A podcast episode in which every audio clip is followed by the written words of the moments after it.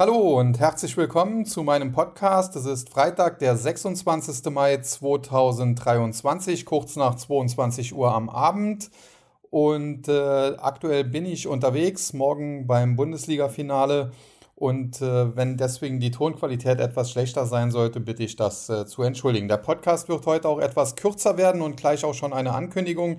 Am Montag ist in Deutschland Feiertag, Pfingstmontag, aber auch in den USA Feiertag, Memorial Day. Und äh, deswegen sind die Börsen sowohl hier als auch dort geschlossen und dementsprechend wird am Montag der Podcast komplett ausfallen, auch wenn ich dann am Abend wieder zu Hause wäre. Ja, das äh, vorab. Ansonsten an dieser Stelle noch der Hinweis auf den neuen Total Return Börsenbrief. Äh, da gibt es jetzt in Kürze in knapp einer Woche die nächste Ausgabe. Das heißt, wer da dabei sein will, der sollte sich das Ganze mal anschauen und schnell ein Abo abschließen. Das Ganze kann man auch 14 Tage testen, sodass man dann diese Ausgabe erhalten würde. In der letzten Ausgabe war ja beispielsweise ein äh, Long-Tipp drin auf die Aktie von äh, Celsius Holding, einem Energy-Trink-Hersteller. Und äh, die Aktie ist anschließend etwa 30 Prozent durch die Decke gegangen. Allerdings, es gab noch den einen oder anderen äh, ja, weiteren Tipp, der auch ganz gut aufgegangen ist, beispielsweise die Aktie von Elastic die aus äh, den Niederlanden ein Unternehmen, das so im Bereich Machine Learning und damit letztendlich auch künstliche Intelligenz aktiv ist.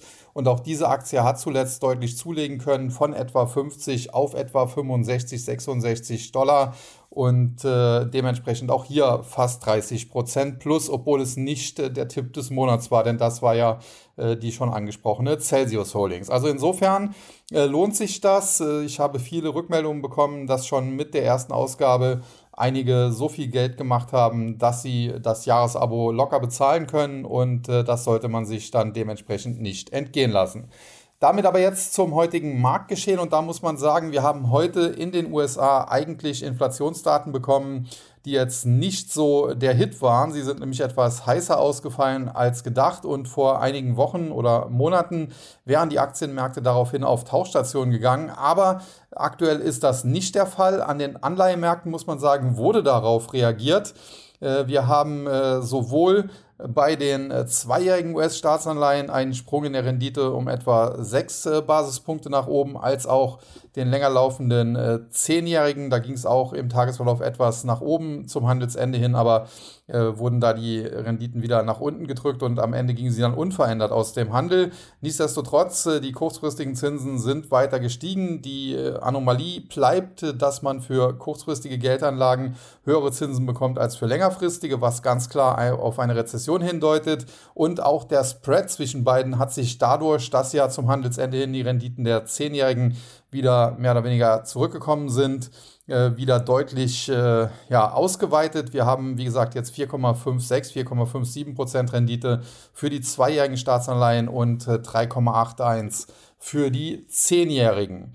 Ja, auch äh, der, das CME FedWatch Tool, das ja auf äh, Basis der ähm, äh, Anleihen Futures die Wahrscheinlichkeiten für die weitere Geldpolitik der Federal Reserve in den USA äh, anzeigt, hat dementsprechend gedreht. Wir haben aktuell jetzt nur noch etwa ein Drittel Wahrscheinlichkeit dafür, dass die Federal Reserve auf ihrer nächsten äh, Zinssitzung, die ja immer über zwei Tage läuft, also am 13. und 14. Juni ist das, aber die Entscheidung fällt dann eben am 14. Juni und da erwartet jetzt nur noch etwa ein Drittel der Anleger, dass dort keine weitere Zinserhöhung kommt und äh, dementsprechend etwa zwei Drittel der Anleger rechnen mit weiteren 25 Basispunkten und dahingehend haben sich ja zuletzt auch einige US-Notenbanker geäußert, insbesondere James Bullard, der allerdings auch der größte Falke ist und in diesem Jahr auch nicht stimmberechtigt im FOMC äh, der favorisiert ja sogar, dass noch zwei weitere solche Zinserhöhungen kommen sollten. Ja, die Inflationsdaten, die wir jetzt bekommen haben, äh, würden auf jeden Fall hergeben, dass man äh, weiter an der Zinsschraube dreht. Allerdings muss man eben auch sagen, die nächste Sitzung am 13. und 14. Juni mit Entscheidung am 14. Juni und dementsprechend werden wir Anfang Juni nochmal Inflationsdaten bekommen, die Consumer Price Indizes, CPIs, und die dürften dann sehr, sehr spannend werden, denn wenn die ebenfalls jetzt anzeigen, dass die Inflation immer noch nicht so richtig unter Kontrolle gebracht wurde, äh, dann könnte es tatsächlich darauf hinauslaufen, dass wir doch eine weitere Zinserhöhung im Juni sehen. Und äh, damit hätten sich dann auch die ganzen Zinssenkungsfantasien äh, langsam aber sicher erledigt, die es zuletzt gegeben hat. Umso erstaunlicher, dass der Aktienmarkt, wie gesagt, darauf gar nicht reagiert. Allerdings gibt es auch andere Datensätze, die eben etwas anderes anzeigen. Wenn man sich trueflation.com anschaut, da sieht man die äh, aktuell in Realtime gemessene US-Inflation, die soll nur noch bei 2,86 Prozent liegen. Und äh, wenn man sich das so anschaut, muss man sagen, dann ist die Fed äh, ihrem Ziel äh, ja eigentlich schon äh, recht nahe gekommen, das ja bei etwa 2% liegt. Und äh, dann müsste man sagen, wenn die Federal Reserve jetzt sogar weiter an der Zinsschraube dreht nach oben, dann riskiert sie, dass sie überzieht, genauso wie sie zuvor zu lange zu locker war, wäre sie dann jetzt zu schnell und, und äh, zu stark zu hawkisch und dementsprechend könnte das am Ende darauf hinauslaufen, dass man tatsächlich da wieder ja, eine deflationäre Krise in den USA provoziert. Aber das ist vielleicht auch das, worauf viele am Aktienmarkt setzen, so nach dem Motto, ja okay, die Fed, die überzieht jetzt auch wieder in die andere Richtung, stürzt die USA in eine Deflation und dann müssen eben wieder die Druckerpressen angeschmissen werden, um dort herauszukommen. Und das würde dann natürlich wieder eine neue Gelddruckorgie bedeuten und äh, die letzte Gelddruckorgie im Zuge äh, der Covid-Pandemie, die hat ja damals die Aktienmärkte sogar auf absurde neue Allzeithochs getrieben. Ja, damit bin ich jetzt eigentlich für heute schon durch. Aber ganz so kurz will ich es dann doch nicht machen. Ich will jetzt heute nicht die ganzen Gewinner und Verlierer aus den Indizes besprechen, aber es gab schon äh, die ein oder andere Aktie, wo man sagen kann, okay, da, da sollte man jetzt mal näher drauf schauen.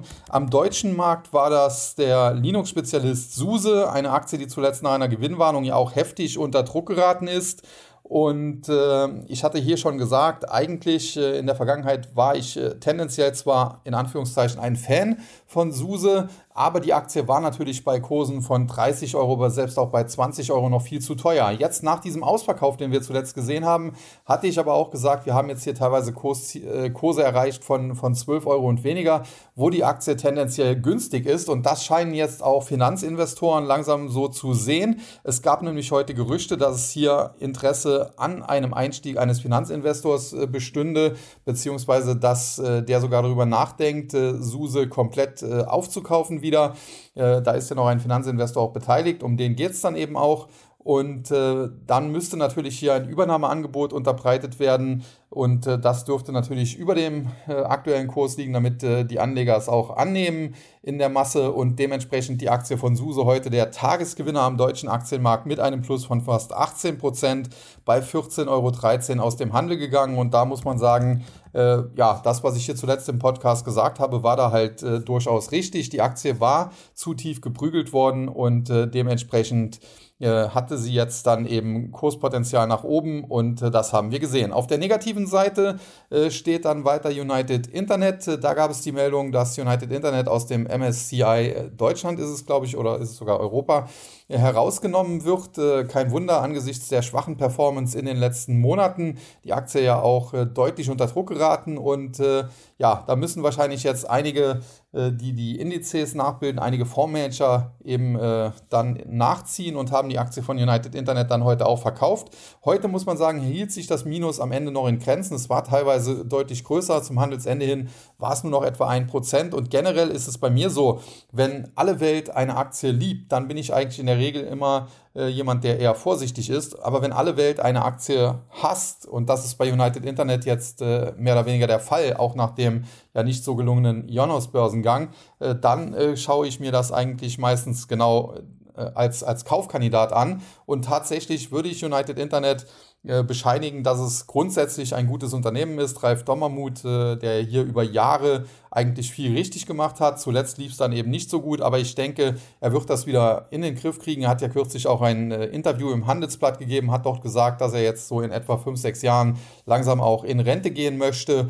Und bis dahin möchte er den Karren aus dem Dreck ziehen, möchte United Internet und die ganzen Tochtergesellschaften wieder flott bekommen. Und wenn man ihm zutraut, dass er das schafft, sicherlich wird das äh, eine ja, etwas äh, ja, länger dauernde Reise werden. Es dauert sicherlich ein paar Wochen oder Monate.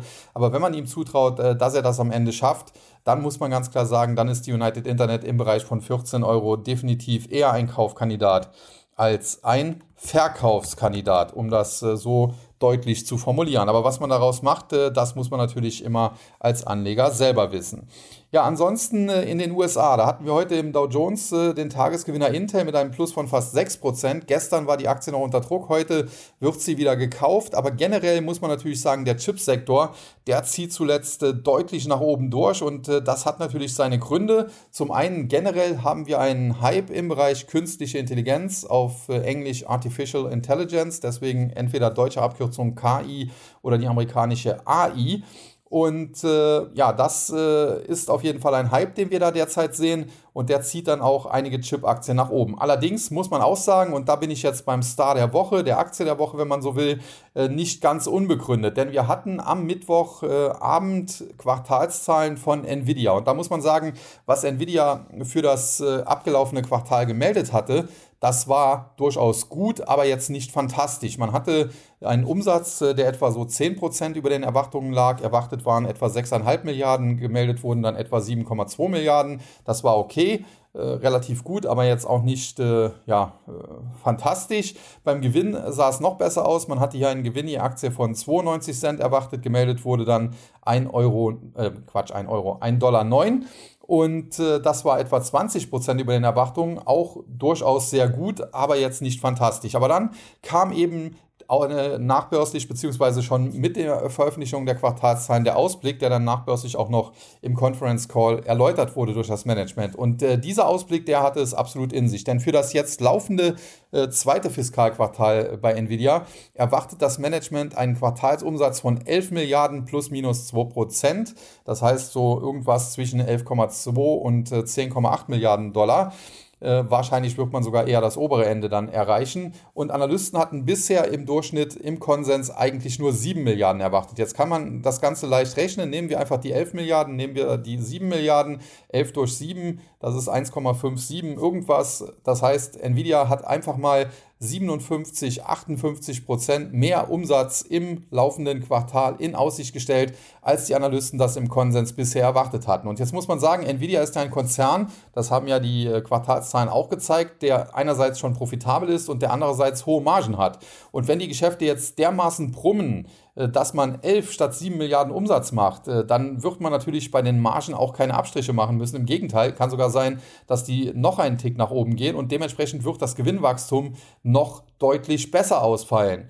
Und dementsprechend mussten jetzt alle Analysten neu rechnen. Man hatte die Gewinnerwartungen deutlich angehoben. Zuvor lagen die im Schnitt so bei etwa 4 Dollar äh, für das ja, jetzt kommende Quartal. Die wurden jetzt mehr oder weniger fast verdoppelt in Richtung 8 Dollar, nicht ganz 7,62 Dollar um den Dreh.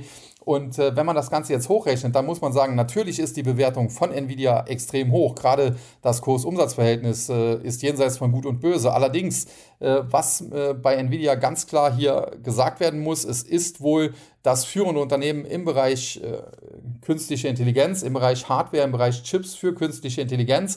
Und die Geschäfte brummen in diesem Bereich derzeit so dermaßen stark, äh, dass man äh, fast nicht mehr mit der Produktion hinterherkommt. Auch das hat das Management gesagt. Und ich hatte daraufhin schon so ein bisschen ja, im, im Kopf gehabt, okay, das kann man eigentlich vergleichen damals mit Apple, als die Leute noch vor den äh, Apple Stores gezeltet haben, um dann ein iPhone zu bekommen, weil das eben auch äh, ja, die Nachfrage so hoch war und Apple gar nicht so viel produzieren konnte, um die Nachfrage sofort zu bedienen. Und äh, eine, eine, ähnliche Aussage gab es dann eben auch von Jensen Huang, dem äh, Chef äh, von Nvidia, im Conference Call vor Analysten. Er hat dort gesagt, Nvidia erlebt derzeit seinen Apple, seinen iPhone-Moment und äh, ja, im Prinzip hat er damit eigentlich genau das gesagt, was ich mir zuvor schon gedacht hatte. Lange Rede, kurzer Sinn. Die Aktie von Nvidia ist mit Sicherheit kein Schnäppchen, ist sauteuer, ist jetzt auch auf neue Allzeithochs gestiegen.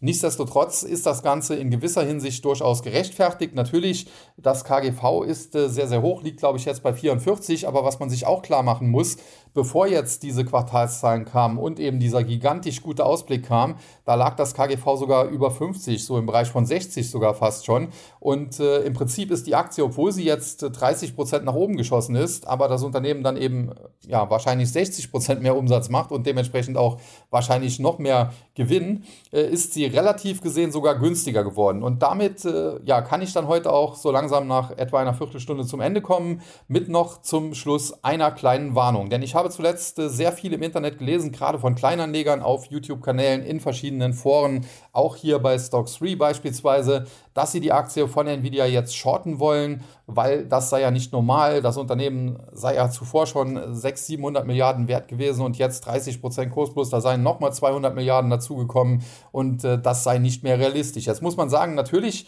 kann man das so sehen. Nichtsdestotrotz würde ich dringend davon abraten, das zu tun, denn wir haben jetzt hier bei Nvidia eine Aktie, die ein absolutes und in dem Fall bullisches, also positives Momentum aufgebaut hat.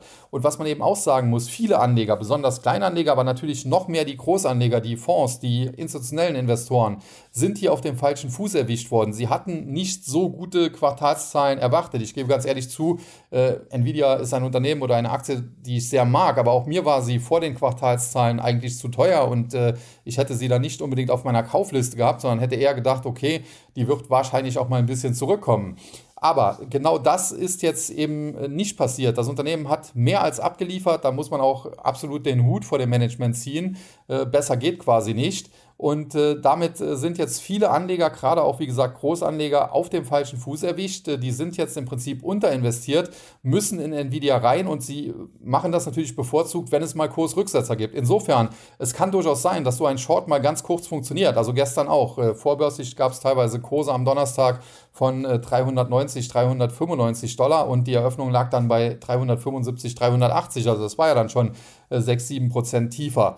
Aber es wurde dann eben sofort gekauft und heute ging die Aktie jetzt auch wieder mit einem Plus aus dem Handel, wenn auch einem etwas kleineren Plus von nur 2,5 Prozent bei knapp 390 Dollar. Und wie gesagt, es kann durchaus sein, dass so ein Short ganz kurzfristig funktioniert. Wenn man sie jetzt bei 390 shortet, vielleicht fällt sie tatsächlich nochmal auf 360. Wenn das gut geht, dann herzlichen Glückwunsch und bitte sofort Gewinne mitnehmen.